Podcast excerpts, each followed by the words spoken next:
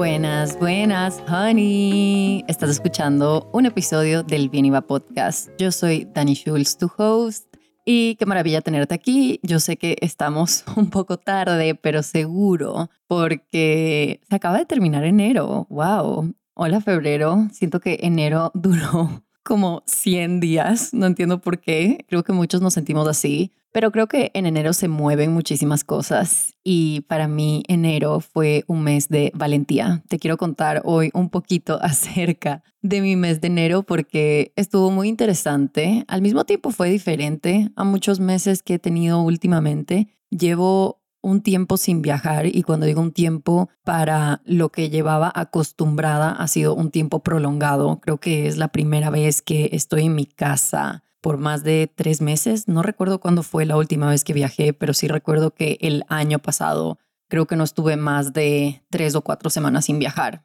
Y yo sé que eso puede sonar, por supuesto, súper, hiper privilegiado y lo entiendo, pero mm, mi trabajo requiere de que viaje mucho también pongo como prioridad ciertas cosas como por ejemplo bodas de amigos que se casan lejos. Siempre trato de tener como prioridad ir a ese tipo de eventos porque sé que no se repiten usualmente. Y más que nada estoy muy agradecida de que tengo una vida que me permite viajar y un trabajo que requiere de que viaje pero se me había olvidado la belleza y de hecho estaba con este antojo de quedarme quieta un rato quedarme quieta un rato para cumplir las promesas que me hago a mí misma, para tener una rutina, para sentirme tranquila en casa, para también conectarme con el sentimiento de que no necesito estar viajando y tener como esta vida tan movida para estar feliz y sentirme llena. Entonces, ¿qué ha pasado este mes? Que he encontrado la felicidad y he encontrado la llenura, si se puede decir de alguna manera,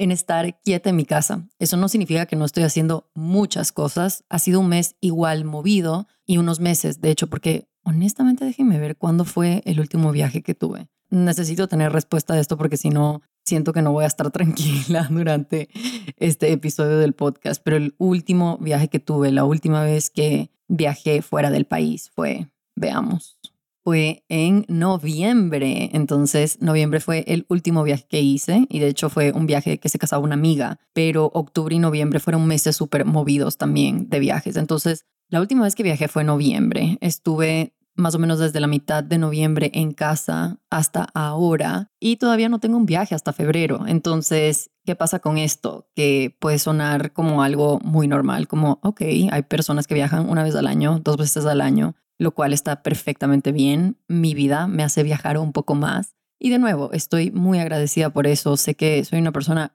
súper, hiper privilegiada por tener este tipo de trabajo y este tipo de estilo de vida, pero hay una belleza de quedarse en casa, hay una belleza de tener una rutina, de levantarte todos los días a una hora que quieres, de comer comida hecha en casa, de pasar con tu perro, de poder manejar si es que vives cerca de tus padres y visitar a tus padres, de ver a tus amigas, de no perderte cumpleaños, de gente que te importa, de poder tomarte un café con alguien, de estar en tu oficina si es que trabajas desde casa, estar en tu oficina con todos los chécheres que necesitas. Siento que antes tenía como una maletita llena de cables para cámaras y para el micrófono y para poder hacer mi trabajo desde donde sea y no he tenido que usar esa maletita mucho tiempo. Y siento que ha sido una bendición porque sí necesitaba aterrizar un poco, necesitaba como asentar raíces a pesar de que no sea no, no esté haciendo nada muy diferente a lo que hacía el año pasado pero que estos sean como los primeros tres meses que paso en casa sin moverme. Ha movido muchas cosas en mi vida, me ha atrevido a hacer muchas cosas, he podido mantener mi palabra con ciertas cosas nuevas que quería hacer, con ciertos retos nuevos que quería tomar este año. Y no son retos muy locos, porque yo no soy una persona que se pone estas, no sé, estas metas descabelladas al inicio de año. Yo voy muy piano piano, pasito a pasito. Me, me enfoco en los primeros tres meses del año y una vez ya pasen esos tres meses, puedo volver a recalcular, recalibrar y ver qué quiero para los siguientes tres meses después, ¿no? Creo que lo único que planifico así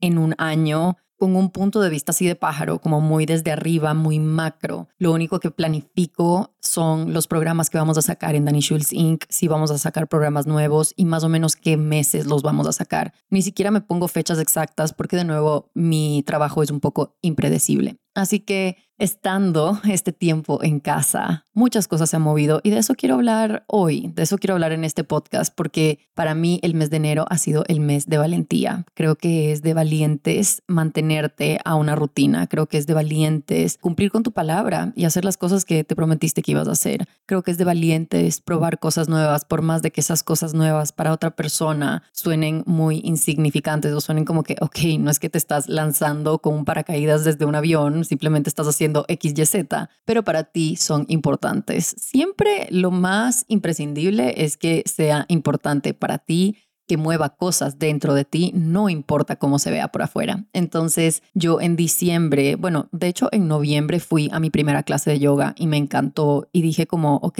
creo que esto es un hábito que quiero tener porque yo había estado muy enfocada en mi fitness journey, que también estamos en el fitness journey de Pelé, por si acaso. Para los que me siguen en Instagram saben que mandaron a Pelé a bajar dos kilos. ¿Saben cuánto es dos kilos para un perro tan chiquito? Es un montón. Pelé siempre ha, ha tenido como el peso un poco elevado para, para su tamaño. Nos dijeron que tiene que bajar dos kilos y ayer que mi papá lo cuidó me dijo, vi a más flaco y ágil creo que están logrando el fitness journey. Yo como, yes, Peli está saliendo a caminar y le estamos controlando mucho la comida y está súper bien. Creo que él todavía le falta como un kilo para llegar a su peso ideal. yo hablando del peso de mi perro en un podcast, o sea, pero bueno, entonces fui a yoga y yo siempre me he enfocado mucho en cuanto a workouts. He tenido esta, esta creencia limitante quizás de como si voy al gimnasio quiero hacer que valga la pena y quiero sudar y quiero que el cuerpo me duela al día siguiente y siempre había visto el ejercicio como esta cosa difícil o esta cosa que te tiene que retar, esta cosa que te tiene que llevar hacia cierto límite para que realmente funcione y para ver un cambio en tu cuerpo. Y por supuesto que en los últimos años también me he dado cuenta del del efecto que tiene en mi salud mental ejercitarme y por eso lo sigo haciendo. Ya no tanto lo hago por los resultados físicos, aunque una parte sí, pero hay una parte bastante grande de mí que después de entrenar se siente muy bien, obviamente la magia de las endorfinas y digo, ok, es algo que quiero implementar en mi vida. Pero para mí ejercicio igual a gimnasio, pesas, HIT, por ejemplo, estos, estos entrenamientos de intervalos. Y es algo que sigo haciendo, pero cuando fui a yoga y me sentí tan retada, me sentí tan principiante, me sentí tan bruta, honestamente, porque veía a otras personas parándose de cabeza y yo como, eh, no puedo ni siquiera tocarme los pies. Soy una mujer de 30 años que no puede tocarse los pies. Y si tú tampoco puedes, tranquilo, pero para mí sí fue una llamada a la atención de,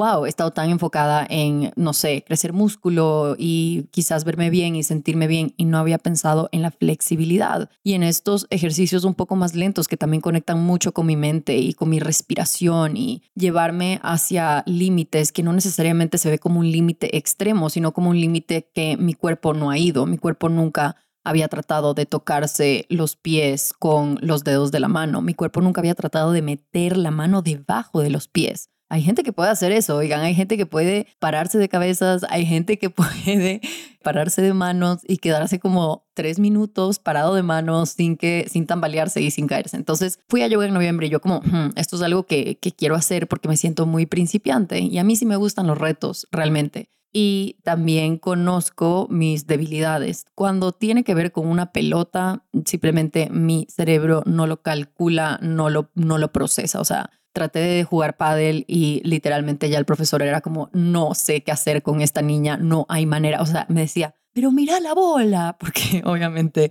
era argentino. Casi todos los instructores de pádel son argentinos. ¿Por qué? No sé. No sé si el pádel se inventó en Argentina. Pero me decía como que, mira la pelota, pero no estás viendo la pelota. Y yo era como que, sí estoy viendo la pelota, pero solo no tengo coordinación, no sé qué decirte. Y siempre ha sido así. Siempre que hay un deporte con un tipo de pelota, bola, hay un cortocircuito en mi cerebro y es como que no entiendo cómo hacerlo. Así que cuando hay algo que no tiene una pelota, como lo es el patinar, esquiar, ir al gimnasio, etcétera, no se me hace tan difícil. Entonces voy al yoga, se me hace difícil, pero fue como, ok, yo siento que si sigo con esto, voy a poder lograr algo. Así que dije, en enero quiero meterme a yoga dos veces a la semana y seguir haciendo mi entrenamiento de pesas, que igual creo que es súper importante, con mi entrenadora de siempre, que es Isaku, que es una de mis mejores amigas y me encantan sus entrenamientos. Entonces, puedo decir que en el mes de enero me mantuve mi palabra de ir a yoga. Y para mí esto es un paso gigantesco. Para otras personas puede parecer como algo tan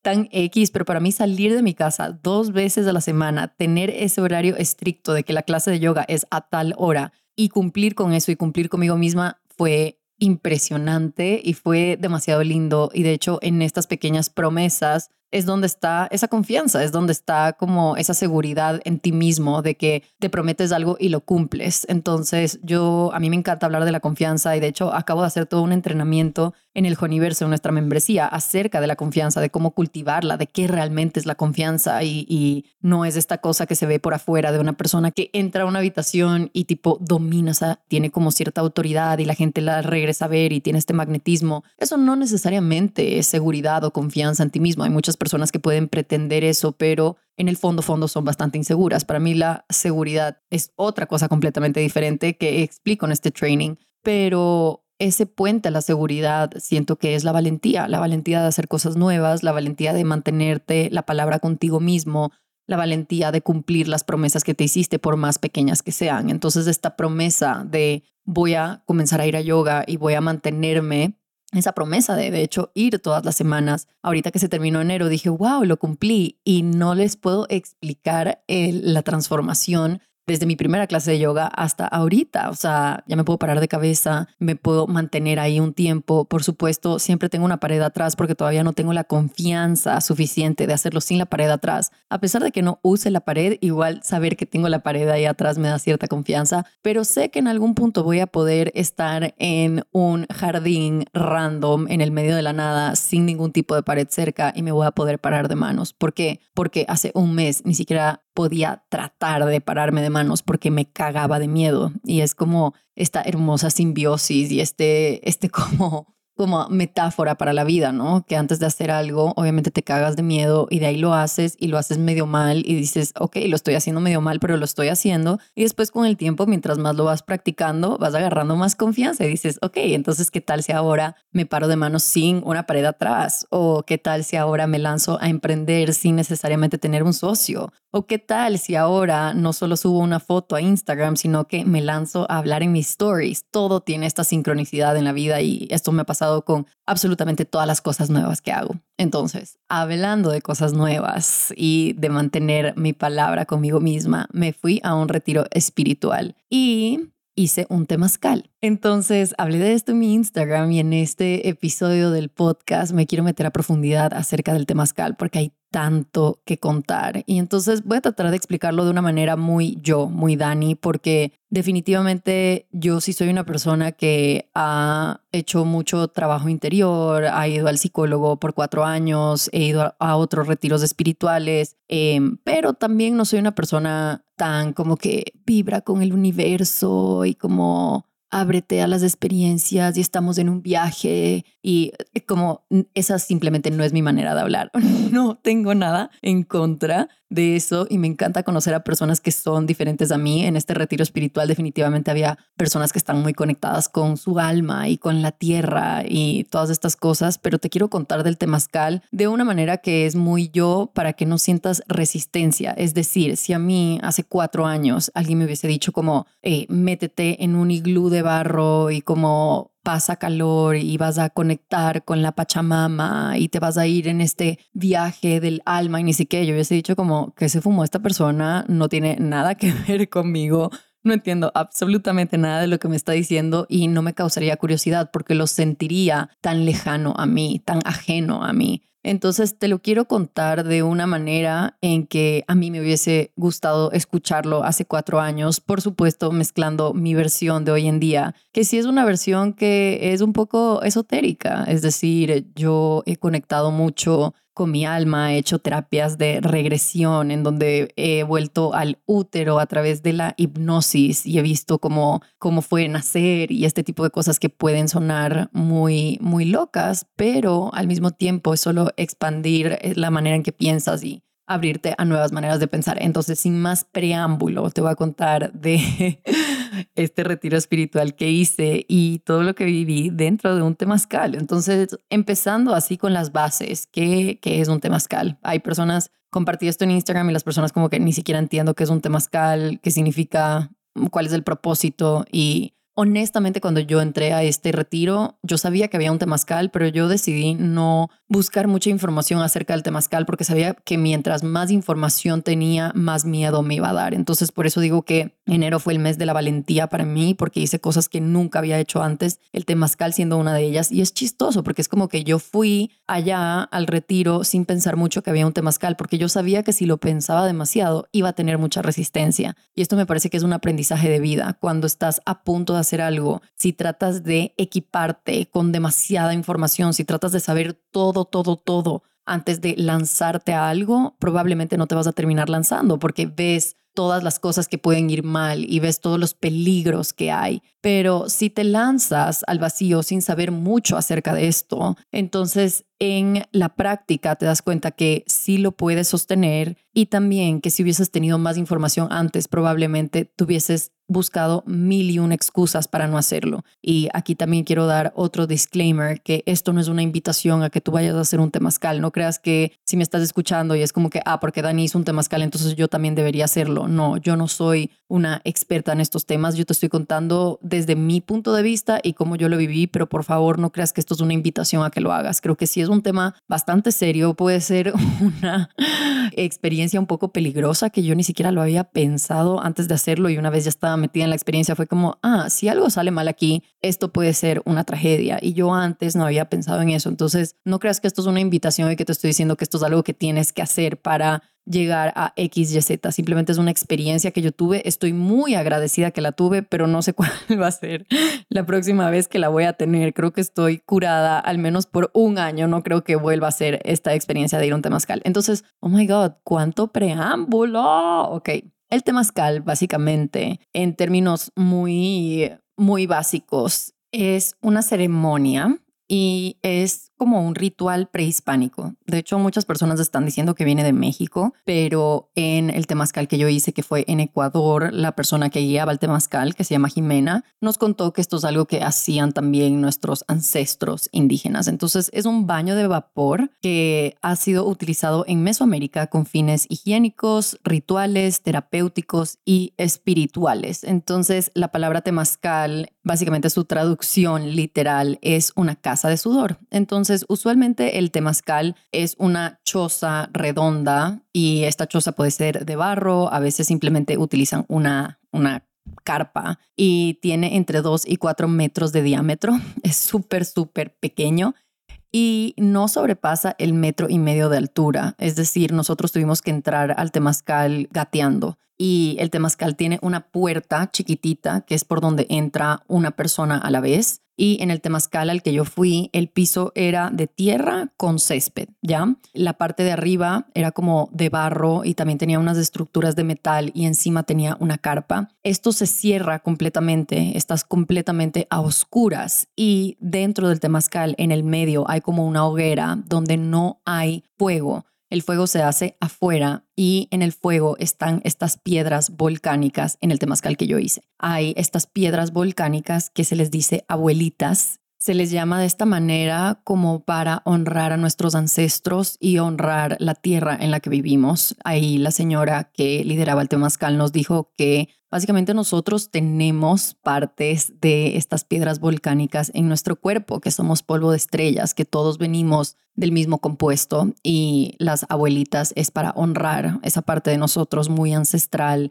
muy conectada a la tierra. Entonces estas abuelitas están quemándose en fuego por horas de horas de horas y en cada ronda del temazcal traen nuevas abuelitas. Entonces estas abuelitas se ponen en la hoguera que está en el centro del temazcal y del centro del temazcal hay un círculo de gente, como un anillo de gente que está más cerca al calor y después hay un segundo anillo en el temazcal que yo fui. Ojo, no estoy diciendo que todos los temazcales son así, pero hay un primer anillo que son las personas que están más cerca al, al fuego o al calor que esto significa que son personas que van a pasar mucho más calor durante el temazcal. Y después hay un segundo anillo de personas que están un poquito más lejos. Igual estoy hablando de dimensiones muy pequeñas, o sea, todos estábamos muy cercas. No es que, no es que tienes espacio para acostarte, no es que tienes espacio para pararte. Por ejemplo, yo no me podía parar y yo soy bien chiquita y yo no, yo no cabía parada dentro de este temazcal. Entonces, en cada ronda, porque se hacen diferentes rondas, esto duró aproximadamente cuatro horas. Estuvimos cuatro horas ahí metidos y La cosa es que yo no sabía que eran cuatro horas. Si hubiese sabido que eran cuatro horas, probablemente no hubiese ido a este retiro. Por eso te digo que a veces es mejor no tener tanta información porque te comienzas a hacer una película en tu cabeza. Yo tenía ya de por sí demasiada resistencia de ir a este retiro. Decía como tengo demasiado trabajo que hacer, tengo demasiadas cosas que hacer.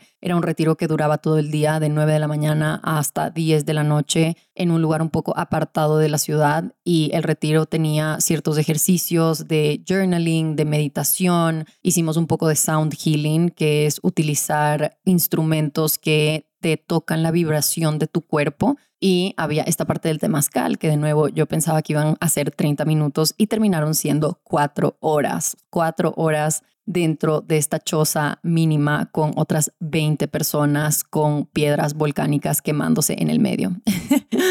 Suena bien intenso, ¿ok? Entonces el temazcal tiene muchos propósitos y de hecho nos hicieron ponerle un propósito al temazcal cada uno, o sea, cada persona entra con un propósito diferente, pero el propósito general de un temazcal es que el temazcal, al menos como a mí me lo explicaron, es que simboliza el útero. Entonces es regresar al útero y adueñarte de la oscuridad. Le tenemos mucho miedo a la oscuridad y la oscuridad representa muchas cosas. La oscuridad representa la sombra, por ejemplo, las cosas que no queremos ver, las cosas que no podemos ver y las cosas que no hemos trabajado dentro de nosotros, porque cuando estamos hablando de luz y sombra, la luz representa todas esas cosas que sí vemos y todas esas cosas que sí hemos trabajado, pero el trabajo de la sombra es reconocer esas cosas que todavía nos cuestan, que todavía nos dan miedo. Entonces, la idea del temazcal es regresar al útero y darte cuenta que estuviste nueve meses en la oscuridad, en el vientre de tu madre, estuviste nueve meses en la oscuridad y era algo muy acogedor, era algo muy tranquilo, por más de que no nos recordemos de eso, porque no teníamos conciencia, porque éramos pequeños bebés dentro de la barriga de nuestra madre, igual no quita que pasaste nueve meses bajo este tipo de, de, ambiente, un ambiente muy oscuro, muy caliente, un ambiente en donde no podías ver nada. A pesar de que eras un bebé y no tengas conciencia, igual tu cuerpo pasó por eso. Entonces, la representación del temazcal que a mí me enseñaron es regresar al útero y poder familiarizarte con la oscuridad y que ya no te dé miedo la oscuridad, que no te sientas incómodo con la oscuridad, con el no tener respuestas, el no poder ver. Dentro del temazcal no ves absolutamente nada. A veces ves como unos pequeños destellos rojos que salen de las abuelitas, de las piedras, pero yo tenía a gente al lado mío, yo podía tocar a gente porque estábamos tan cerca, sin embargo no podía ver absolutamente nada. Entonces, cuando sales del temazcal es una metáfora para el renacer, estás naciendo de nuevo con una nueva perspectiva, habiendo trabajado ciertas cosas. Y me preguntaron en Instagram como cuál fue mi propósito de hacer este temazcal.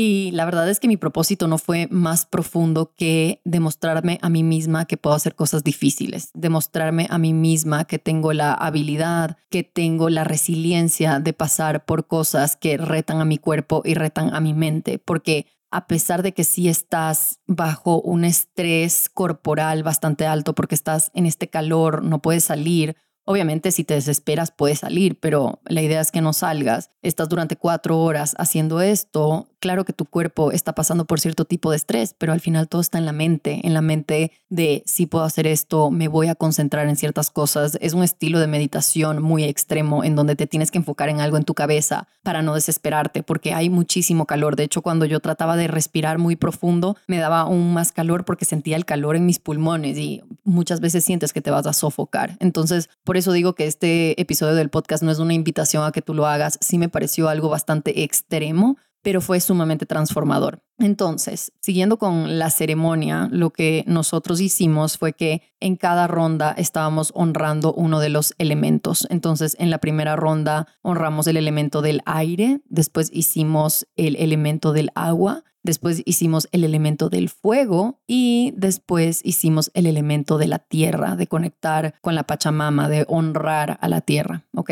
Entonces, en cada ronda entraban las abuelitas y dependiendo de la ronda, dependiendo de a qué elemento estábamos honrando, dependía el número de abuelitas, es decir, mientras más abuelitas, obviamente más calor, porque hay más piedras volcánicas que están encendidas en fuego. Y dependiendo del elemento que estábamos honrando, también dependía como cuánto duraba cada ronda. Entonces, cuando se acababa una ronda del temazcal, abrían la puertita chiquitita del temazcal, dejaban que respiremos un poco. Podía salir, pero yo dije, no quiero salir porque siento que si salgo se me va a hacer demasiado difícil entrar de vuelta. Entonces yo nunca salí, pero te abren la puerta, ves un poco de luz y ahí la persona que ayuda mete más abuelitas. Entonces en la primera ronda metieron 13 abuelitas y en la segunda ronda metieron 17 abuelitas encima de las 13 que ya había. Así que también dependiendo de qué elemento estábamos honrando, los cánticos eran diferentes y los rezos eran diferentes. Entonces hay dos personas que lideran el temazcal,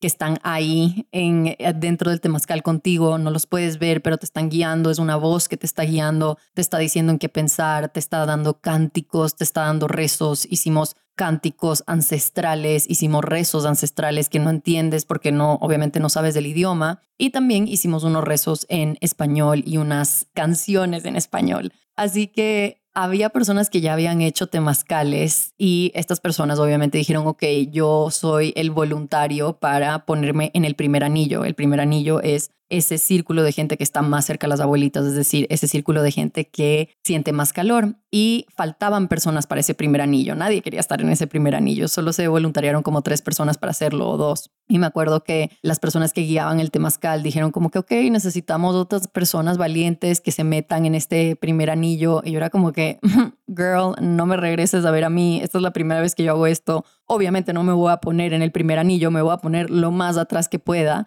y cuando entramos gateando al temazcal y yo me posiciono en mi puesto, que era en el segundo anillo, enfrente mío había un puesto libre en el primer anillo. Y esta persona que lideraba el temazcal era como que necesitamos más personas que vengan adelante. Si sienten un llamado, háganlo. Y pasaron como 10 minutos y de ahí yo me puse en el anillo de adelante porque fue como, ok, yo puedo hacer esto. Como te dije, cada uno ponía un propósito por qué está haciendo el temazcal. Obviamente el propósito del temazcal es limpiar, regresar al útero, trabajar en la oscuridad, sentirte cómodo con lo desconocido, retar a tu cuerpo, etcétera. Pero el propósito personal que yo puse, que de hecho agarras un poco de hojas de tabaco y los pones en el fuego en donde se están quemando las abuelitas afuera antes de entrar al temazcal, antes de comenzar la ceremonia nos pusimos en un círculo alrededor del fuego afuera del temazcal y cada persona decía su propósito y lanzaba como la hierba o el tabaco que te habían dado. Entonces yo agarré el tabaco, lo puse cerca de mi corazón y dije como, querido Temazcal, quiero que me demuestres que soy capaz de hacer cosas difíciles y que soy capaz de conectar con mi valentía. Por eso te digo que enero fue el mes para mí de valentía, porque a pesar de que hacer yoga parezca como algo X para otra persona, para mí era un reto gigante y más que nada mantenerme constante con el horario de otra persona. Yo soy una persona que tiene su propio horario, tiene sus propias horas en donde hace las cosas y decir,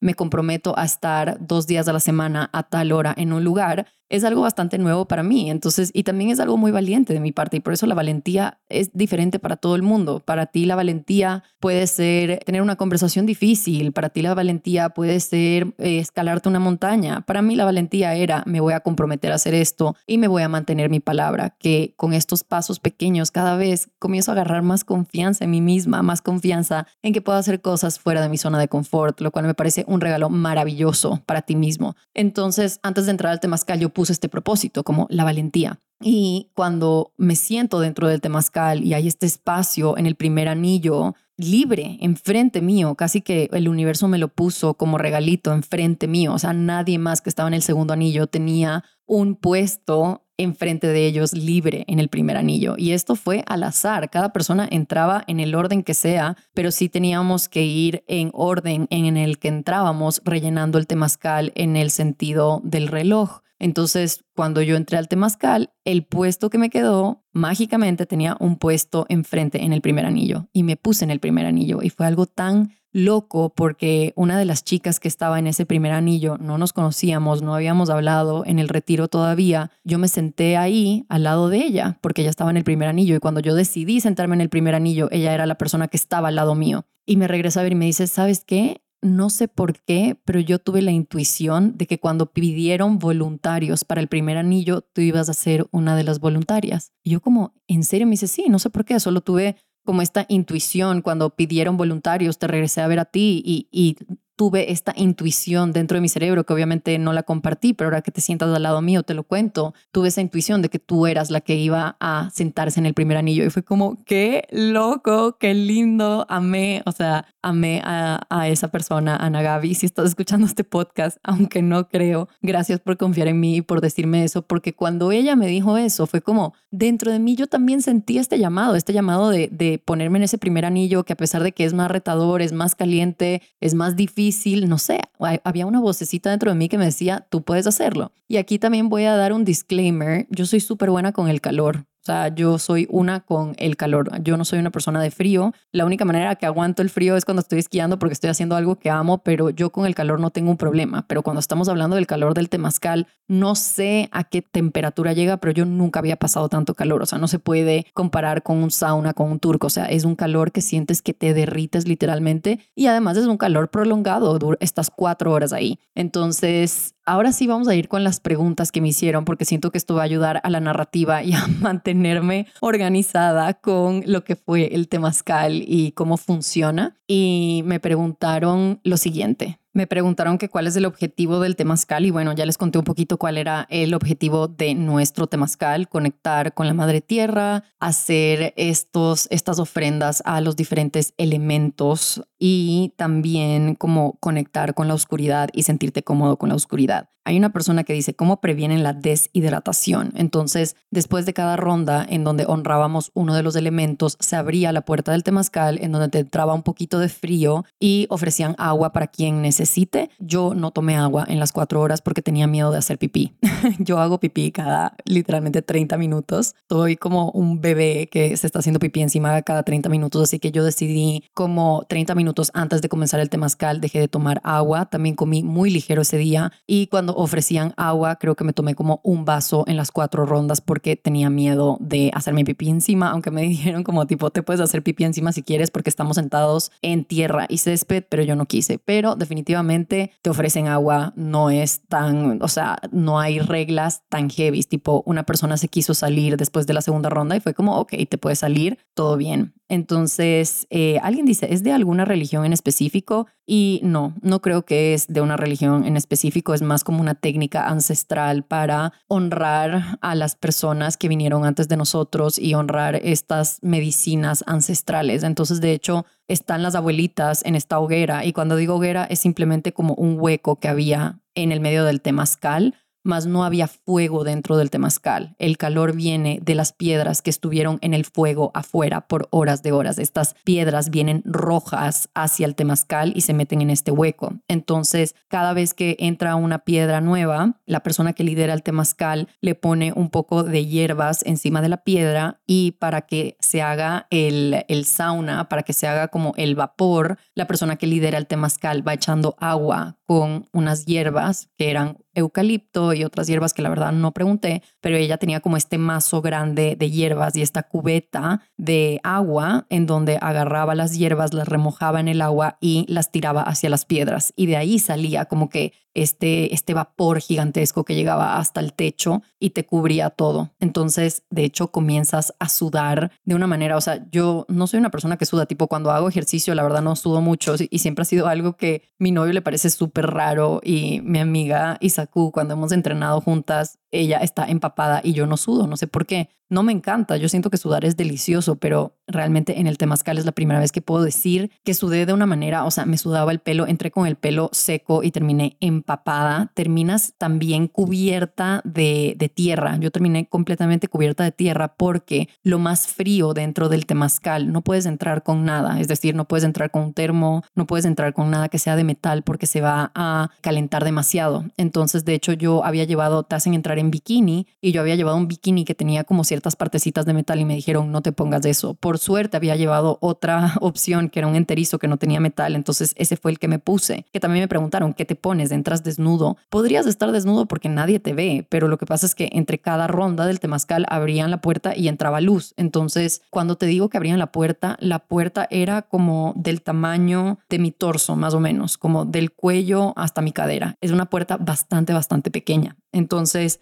entras con traje de baño, con bikini, lo que sea, éramos hombres y mujeres, éramos yo creo que 20, 22 personas dentro del temazcal y no entras con nada, o sea, yo me tuve que sacar, yo tengo como no sé, 10 huecos de mis orejas para poner aretes, me saqué todo, me saqué mis pulseras, no puedes entrar con reloj, no puedes entrar con nada. Así que entras como lo más desnudo posible, obviamente teniendo en mente que estás con otras 20 personas. Mi hermana hizo un temazcal el año pasado solo de mujeres y tengo entendido que entraron desnudas algunas, porque bueno, todas tenemos lo mismo. Y entonces cuando se cierra la puerta, ahí comienza la ceremonia de esta persona que está poniendo el agua en las piedras, está diciendo cánticos y son cánticos que te terminas aprendiendo, porque yo de hecho una manera que pude sostener el trabajo era solo haciendo los cánticos con esa persona, yo estaba aplaudiendo, haciendo los cánticos, haciendo los rezos y cada cántico depende del elemento que estábamos honrando. Y fue muy loco porque dependiendo de cada elemento, yo me conecté con algo diferente en mi vida. Entonces creo que el trabajo mental fue lo más bonito porque a mí el cuerpo fue lo que más me costó, aguantar ese calor, estar empapada, estar llena de tierra, porque de nuevo, lo más frío que hay ahí, como no puedes entrar con nada, lo más frío es el piso. Entonces el momento que sientes que no puedes aguantar el calor, mientras más cerca te pongas al piso, o sea, yo trataba de como agacharme hacia el piso, de nuevo, no había tanto espacio como para acostarme, pero yo trataba de, de poner mi cuerpo pegado a la tierra de vez en cuando, cuando sentía que el calor ya no lo iba a aguantar, porque el, el piso seguía súper frío, porque es tierra y césped. Entonces, en cada una de las rondas, dependiendo de en qué estábamos trabajando, sea aire, agua, fuego o tierra, me conecté con diferentes cosas. Y esto de las abuelitas que representan nuestros ancestros me conectó un montón porque fue como honrar a esas mujeres de mi familia que vinieron antes de mí. Y creo que si eres una mujer sabes que las mujeres en tu familia, sea tu mamá, tus abuelas, tus bisabuelas, yo soy una persona que no tuvo una conexión muy grande con sus abuelos porque siempre viví lejos, pero sé de sus historias y sé que son mujeres que pusieron en pausa muchos de sus sueños por tener hijos, por tener una familia, por migrar. Mi familia materna migró de Chile a Venezuela y mi familia paterna migró de España a Venezuela en busca de oportunidades. Entonces, por ejemplo, algo muy loco es que mis abuelos paternos se fueron cinco años y dejaron a mi papá y a su hermano en España y se fueron cinco años a Venezuela para tratar de ganar más dinero, para, porque obviamente España estaba en la guerra civil no, había muchas oportunidades y mi abuela era una artista, era muy soñadora, ella quería pintar, ella quería exponer en museos y se fue a Venezuela a buscar estas oportunidades y mi papá y mi tío se quedaron cinco años sin ellos en España con una de las hermanas de mi abuela. Y se usaba mucho en las familias europeas que había una hermana que usualmente era la hermana mayor que se encargaba de cuidar a la familia, cuidar tanto a los papás cuando se ponían viejos y a los hijos para que los otros hermanos hermanos salgan del país y busquen oportunidades para mantener a la familia. Entonces fue como este honrar a mis abuelas y hasta a mi mamá y las mujeres de mi familia que vinieron antes de mí porque tuvimos mucha conexión con la energía femenina y yo era como que, wow, muchas de las cosas que yo puedo hacer hoy como mujer es gracias a todo lo que hicieron las mujeres que vinieron antes de mí en mi familia, esas mujeres que emigraron, esas mujeres que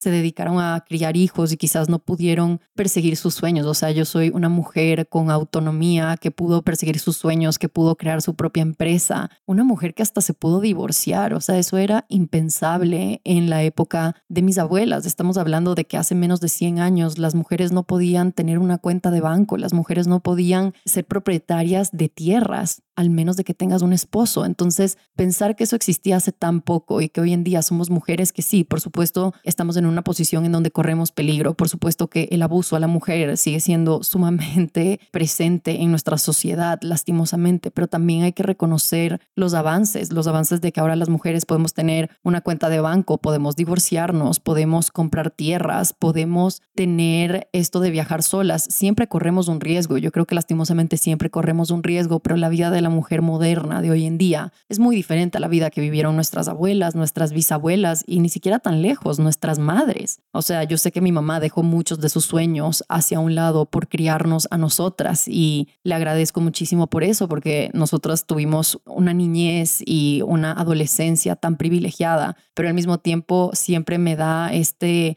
este, eh, no sé, como sentido en mi corazoncito de, de, de, wow, yo sé que eso fue una decisión de ella y, y, ella está muy feliz con la familia que tiene, pero ¿Qué hubiese sido de ella si hubiese nacido en el año que yo nací? qué oportunidades hubiese tenido, qué vida hubiese tenido. Yo sé que mi mamá tiene una vida maravillosa y somos sumamente privilegiados, pero igual te hace pensar que todo lo que hicieron nuestras madres, nuestras abuelas, nuestras bisabuelas fue pavimentar el camino para nosotros. Y al menos de que hubiese estado en ese temazcal, no creo que hubiese honrado es, esa parte de, de mi árbol genealógico y esa parte de que a pesar de que no tuve una relación tan profunda con mis abuelas, porque una se murió muy joven y la otra siempre vivió lejos, es honrarlas de una manera que a pesar de que ellas no sepan, yo lo sé y yo lo estoy honrando. Entonces, en cada elemento que hacíamos me conecté con cosas diferentes, porque si tienes que enfocar tu mente en otra cosa aparte del calor. El calor es infernal. El calor literalmente es, entras completamente seco y terminas completamente mojado. Yo me puse roja, el pelo se me mojó todo, estaba llena de barro. Es como un,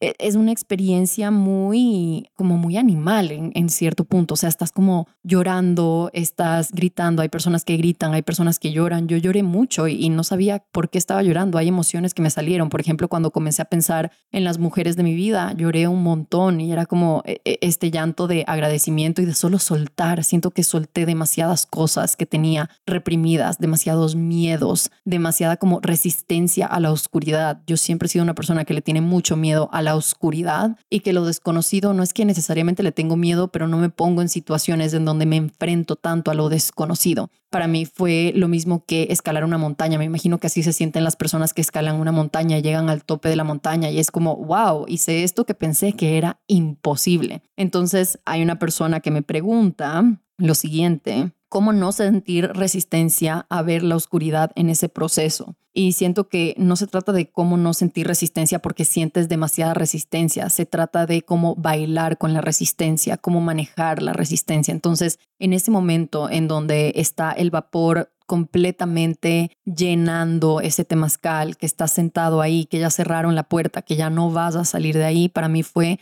enfrentarme a ciertas cosas que no había querido enfrentarme y también conectar mi conciencia y mi mente con cosas que me iban a sostener durante ese proceso. Entonces, por ejemplo, en la última ronda que estábamos honrando a la Madre Tierra, a la Pachamama, yo me conecté muchísimo con mi energía femenina porque en el último mes que saqué un programa que se llama The Content Formula, que es un programa muy de ejecución, de hacer, de estar como un líder, básicamente, porque obviamente el líder de este programa soy yo. He estado mucho en mi energía masculina en el último mes y cuando estábamos hablando de la tierra y de que la tierra tiene fecundidad, de que la tierra es fértil, de que la tierra da a nacer muchas plantas, muchos animales. Me conecté mucho con mi energía femenina, con esa fertilidad y le pedía como a la tierra que me regrese esa energía femenina, esa energía del deseo, esa energía del placer, esa energía del gozo. Y estaba como que tocando la tierra e imaginándome que todos los poderes curativos de la tierra estaban entrando a mí a través del vapor. Y fue muy lindo porque sí sentí un antes y un después con mi energía femenina después del temazcal. Me sentí como mucho más relajada, me sentí mucho más placentera y también me sentí con más deseo de buscar ese placer, de realmente conectarme con mi energía femenina, con mi creatividad y no dejarla completamente a un lado porque coexiste con la energía masculina, ¿no? Entonces, lo vinculaste a un nivel elevado de conciencia 100% porque de nuevo tienes que conectar con tu conciencia para poder sobrevivirlo. Si solo estás pensando en como que qué calor, qué calor y ya quiero que se acabe, ya quiero que se acabe y estoy desesperado, estoy desesperado, no vas a aguantar. Tienes que ir hacia adentro, ir dentro de tu mente, ir dentro de tu conciencia y la manera que yo lo hice fue, ok, eh, ¿con qué quiero conectar? Con cada uno de estos elementos. Entonces, cuando estábamos hablando del aire, estábamos hablando de esta ligereza y estábamos haciendo estos cánticos y estos rezos acerca del ser ligero, de fluir. Y yo me estaba conectando como, ok, imagínate que eres una pluma que está volando a través del viento. ¿Esto qué representa en tu vida? Esto representa en tu vida que en este momento estás tratando de tener demasiada estructura. ¿Cómo te puedes dejar fluir más? ¿En qué espacios de tu vida puedes permitir que entre más aires? ¿Qué espacios de tu vida están completamente ahogados, que usualmente es mi trabajo?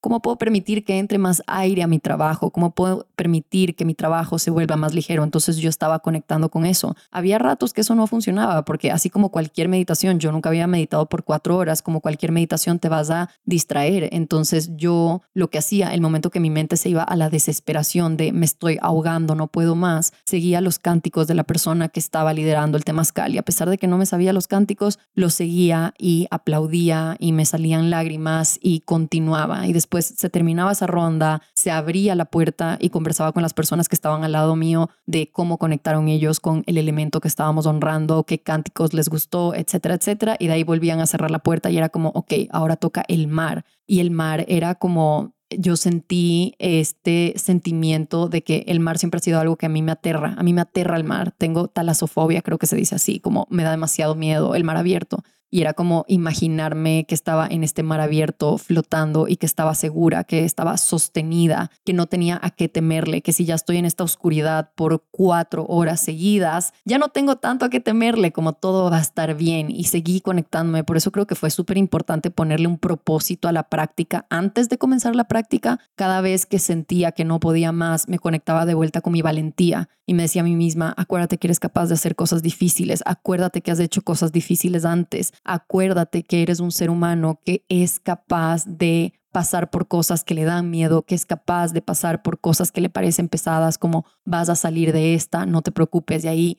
seguían saliendo las lágrimas. Alguien me dice, ¿cuán retador es a nivel físico? Me imagino que pueden haber desmayos y de nuevo, yo creo que yo no investigué lo suficiente y me metí medio confiando en la persona que organizó el temazcal. La persona que organizó el temazcal es mi psicólogo que se llama El Primer Botón. Es una persona con la que llevo trabajando cuatro años y la verdad es que confío mucho en él. Yo sé que él no nos va a poner en peligro y él estaba ahí dentro del temazcal con nosotros y es lo más difícil que he hecho a nivel físico. O sea, y yo tampoco soy una persona muy extrema, no es que hago deportes de extremos, pero sí te diría que es lo más difícil por lo que ha pasado mi cuerpo, pero después de eso salí con un renacer, salí con esta, con esta visión de mí, de que soy muy capaz de hacer cosas desconocidas, de que puedo estar tranquila con la oscuridad, que puedo estar tranquila con lo desconocido, que no necesito tener todas las respuestas antes de hacer algo, sino que las respuestas las voy a encontrar en el camino mientras lo esté haciendo. Fue una gran metáfora para mi vida y para todo lo que hago, que quiero que todo se alinee antes de hacer algo, que quiero que todo esté perfecto antes de hacer algo, que quiero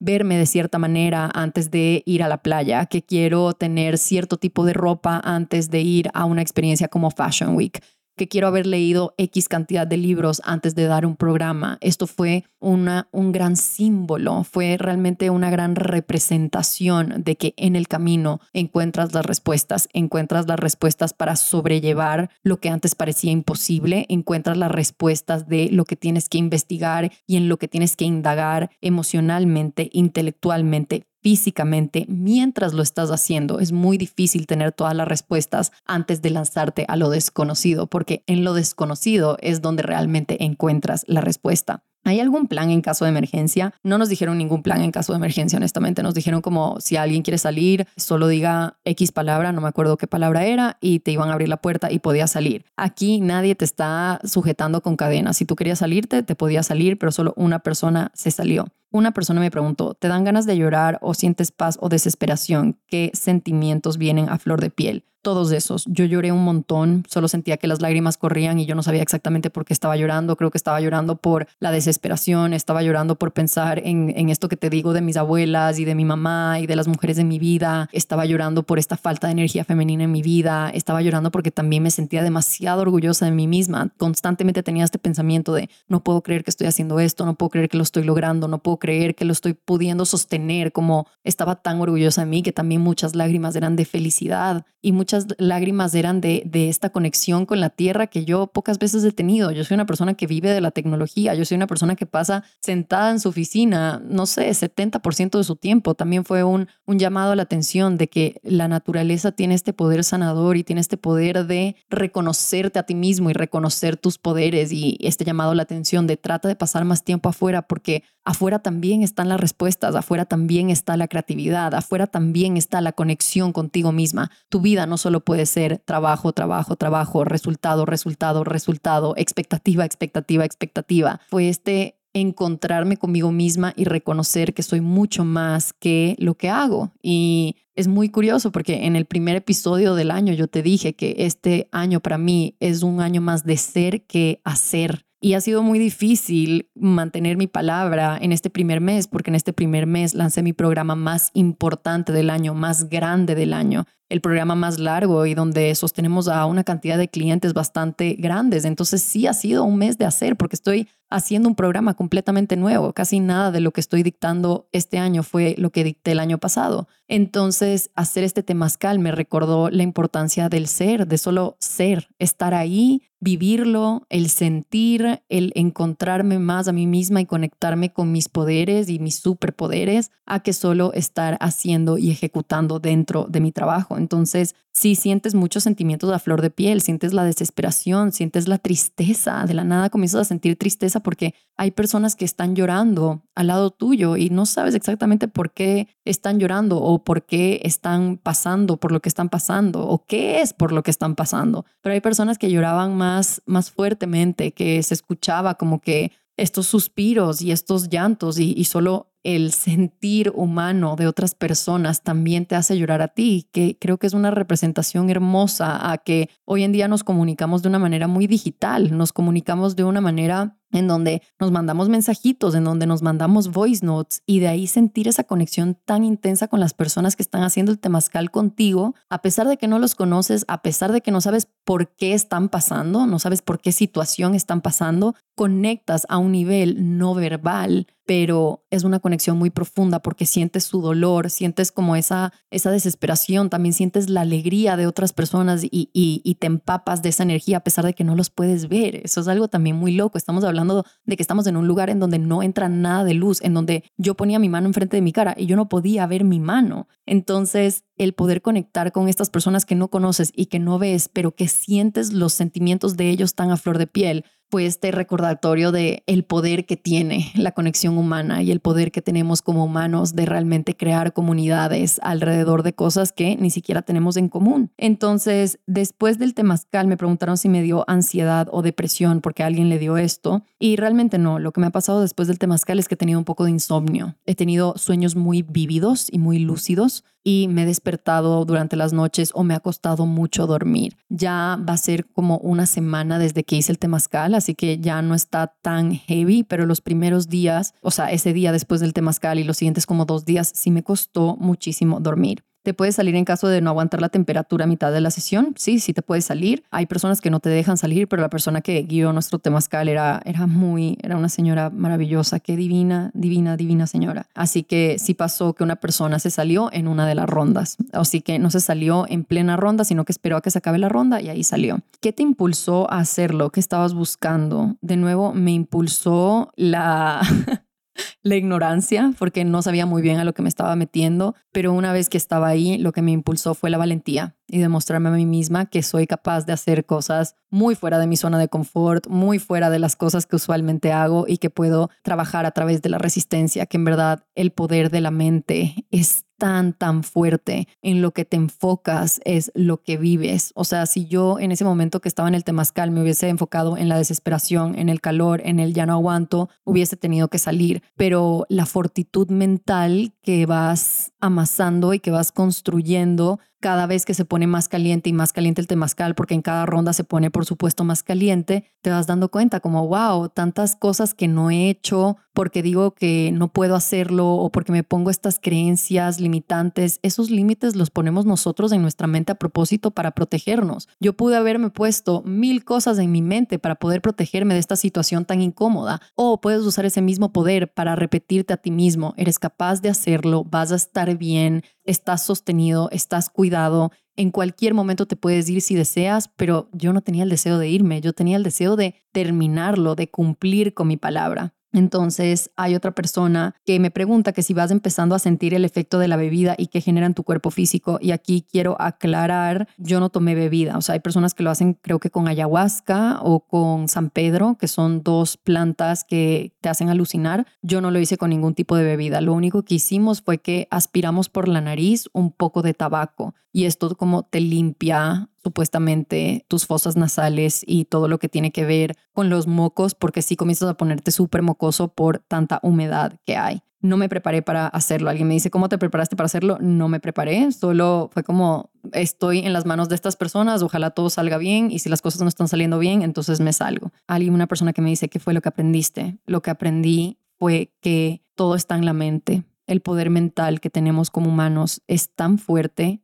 es tan poderoso, es tan omnipresente, que si nos enfocamos en lo que pensamos, usualmente lo que pensamos se convierte en nuestra realidad. Somos capaces de pasar por cosas sumamente difíciles, somos capaces de controlar nuestra mente y nuestros pensamientos, somos capaces de generar muchísimo amor y muchísima empatía entre otros seres humanos que no conocemos y que no vamos a volver a ver en la vida. Así que fue una experiencia transformadora, honey. Creo que voy a terminar aquí porque ya voy hablando 58 minutos. Espero que te haya gustado este episodio. Si escuchaste hasta el final, me encantaría que me dejes el emoji de algo que tenga que ver con la tierra o con la naturaleza en mi último post porque creo que lo que más me ayudó a mí fue conectarme con eso con el poder de, de, la madre tierra, con ese poder generativo, con ese poder de crear nuevas cosas y cómo nosotros, dentro de nosotros, tenemos esa parte de la tierra. El cuerpo humano también está hecho de una manera en que podemos crear cosas, podemos generar cosas. Y cuando estamos hablando de la creación, creo que hoy se piensa mucho en como la creación de contenido y las cosas que podemos hacer, pero no pensamos tanto en lo que nuestro cuerpo y nuestra mente es capaz de crear. Así que espero que te haya gustado este episodio, honey, este chismecito time de mi temazcal. De nuevo, no creas que esto es una invitación para que tú lo hagas, pero sí es una invitación para que te cuestiones acerca de tu valentía y de lo que eres capaz de sostener y de lo que eres capaz de sobrellevar y sobrevivir. Definitivamente hace cuatro años yo no pensé que yo era una persona capaz de hacer esto y lo hice la semana pasada y fue extremadamente sanador. Estoy muy feliz que lo hice de nuevo, no creo que lo haga en un buen tiempo